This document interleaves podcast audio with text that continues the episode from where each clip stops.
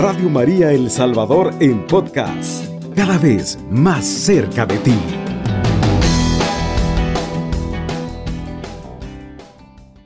Dios no ha venido a juzgar a nadie, Dios ha venido, eh, dice, yo he venido para que tengan vida y vida, en abundancia. Eh, y hoy el Señor en su infinita misericordia te, te ha venido a buscar. A ti que me escuchas, Dios te ha venido a buscar. Dios te ha venido a llamar. Dios te ha venido, ha venido hoy y ha llegado hasta tu casa. En este momento preciso, porque Él sabe que, que tu corazón le necesita, que tu vida necesita de Cristo, que tu familia necesita de ese Cristo vivo. ¿Por qué? Porque el acercarse a Dios, el estar con Dios, sabes, cuando uno se acerca a Dios, cuando, cuando nosotros somos invitados por nuestro Señor, nuestra vida cambia, nuestra vida cambia y se vuelve totalmente distinta. Pero es una decisión que cada uno de nosotros debe tomar, debe tomar si quiere cambiar o quiere seguir viviendo. Nadie te obliga, Nadie te exige. El Señor te invita y te dice, vamos. O si, si quieres, tú dices, eh, no, como dijeron aquellos, no, deja, deja que primero entierre a, a mi padre. No, yo no puedo porque justamente acabo de casarme. No, yo no puedo porque tengo estos problemas en mi familia. No, yo no puedo porque mis hijos están pequeños. No, yo no puedo porque tengo vicios. Y cuando deje de tomar, entonces voy a seguir al Señor o cuando resuelva estos problemas, entonces voy a seguir al Señor. Pero el Señor siempre, Él es respetuoso y Él respeta tu decisión. Él no te obliga. Incluso cuando dice, el que quiera seguirme, tome su cruz y sígueme. Y que me siga. Él no te obliga a cargar la cruz. Te da la libertad. Y es una decisión que tú tienes que tomar. Seguir en la esclavitud, seguir en el sufrimiento, seguir en el dolor, seguir en la vanidad, seguir en la perdición, seguir con los odios en tu corazón, seguir con las rencillas, seguir con tantas cosas que el, hombre guarda en su vida y seguir esclavo de tantas cosas, o tener libertad, o tener a Cristo en tu vida, o tener opción de vida eterna en Cristo Jesús y tener una vida nueva y nacer del agua y del Espíritu como el Señor nos invita. Quiero invitarte, querido hermano, a que compartamos y a que meditemos juntos esta palabra tan preciosa que el Señor quiere transmitirnos en esta hermosa mañana. Buenos días, queridos hermanos. Qué alegría compartir nuevamente con ustedes una palabra de vida, una palabra que viene a fortalecer nuestra fe, nuestra alegría, nuestro amor hacia Jesús. Y para ello vamos a tomar del Santo Evangelio según San Marcos en el capítulo 1, en el versículo 14 en adelante. Y lo vamos a hacer en el nombre del Padre, del Hijo y del Espíritu Santo. Amén. Después de que tomaron preso a Juan, Jesús fue a Galilea y empezó a proclamar la buena nueva de Dios. Decía, el tiempo se ha cumplido. El reino de Dios está cerca. Renuncien a su mal camino y crían en la buena nueva. Mientras Jesús pasaba por la orilla del mar de Galilea, vio a Simón y a su hermano Andrés, que echaban las redes en el mar, pues eran pescadores. Jesús les dijo, síganme, y yo les haré pescadores de hombres. Y de inmediato dejaron sus redes y lo siguieron. Un poco más allá Jesús vio a Santiago, hijo de Zebedeo, con su hermano Juan que estaban en su barca arreglando las redes. Jesús también los llamó. Y ellos, dejando a su padre Zebedeo en la barca con los ayudantes, lo siguieron. Palabra del Señor. Amadísimos hermanos, eh, la palabra que hemos escuchado, eh, una palabra de llamamiento. Eh, como hemos escuchado, en el primer versículo del capítulo 1, versículo 14, dice, después que tomaron preso a Juan, Jesús fue a Galilea y empezó a proclamar la buena nueva de Dios.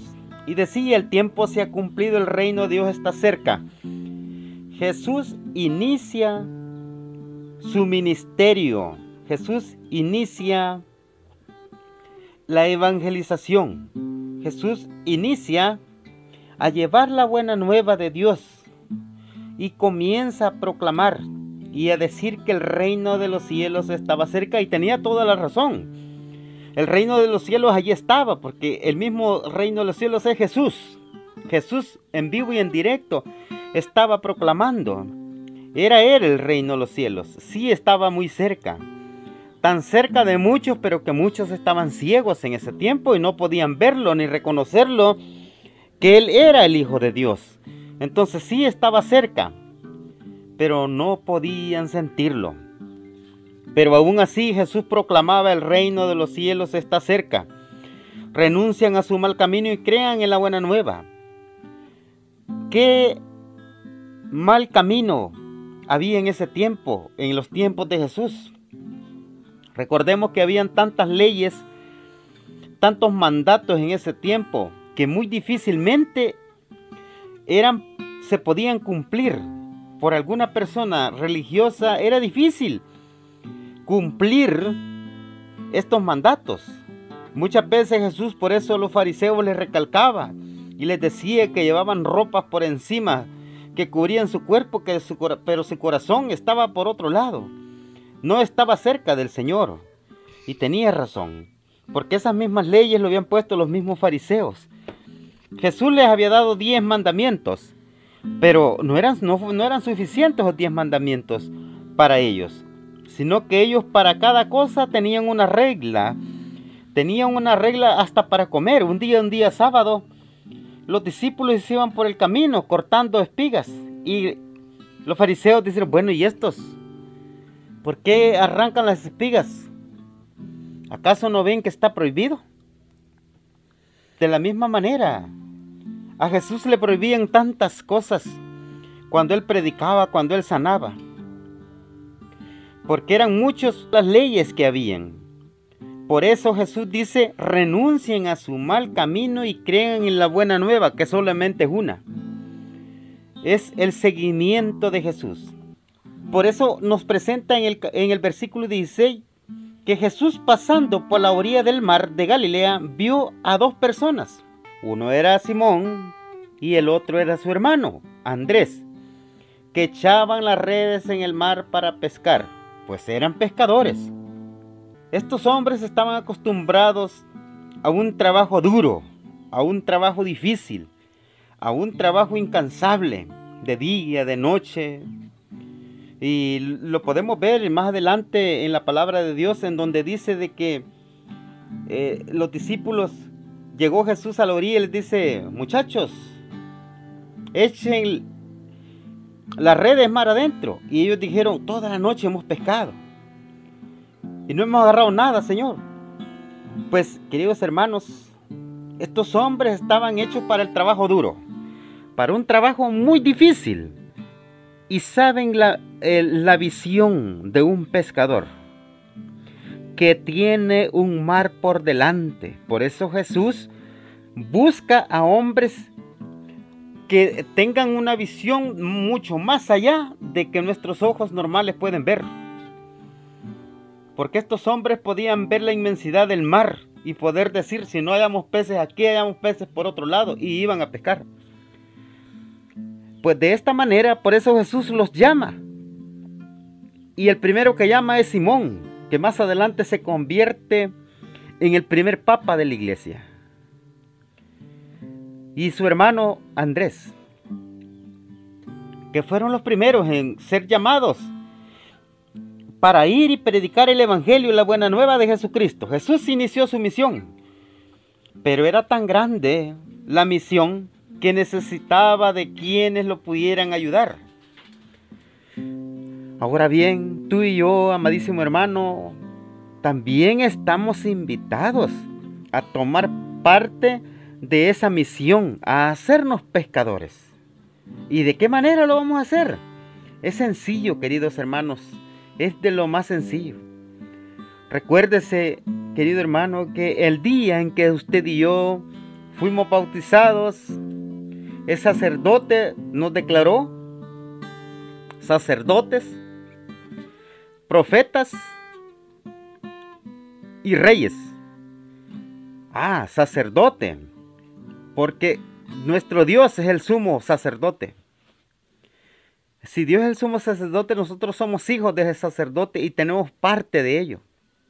También somos proclamadores del Evangelio. Somos profetas. Hemos sido llamados desde nuestro bautismo a llevar la palabra de Dios. Usted, querido hermano, puede decir, pero ¿cómo proclamo la palabra?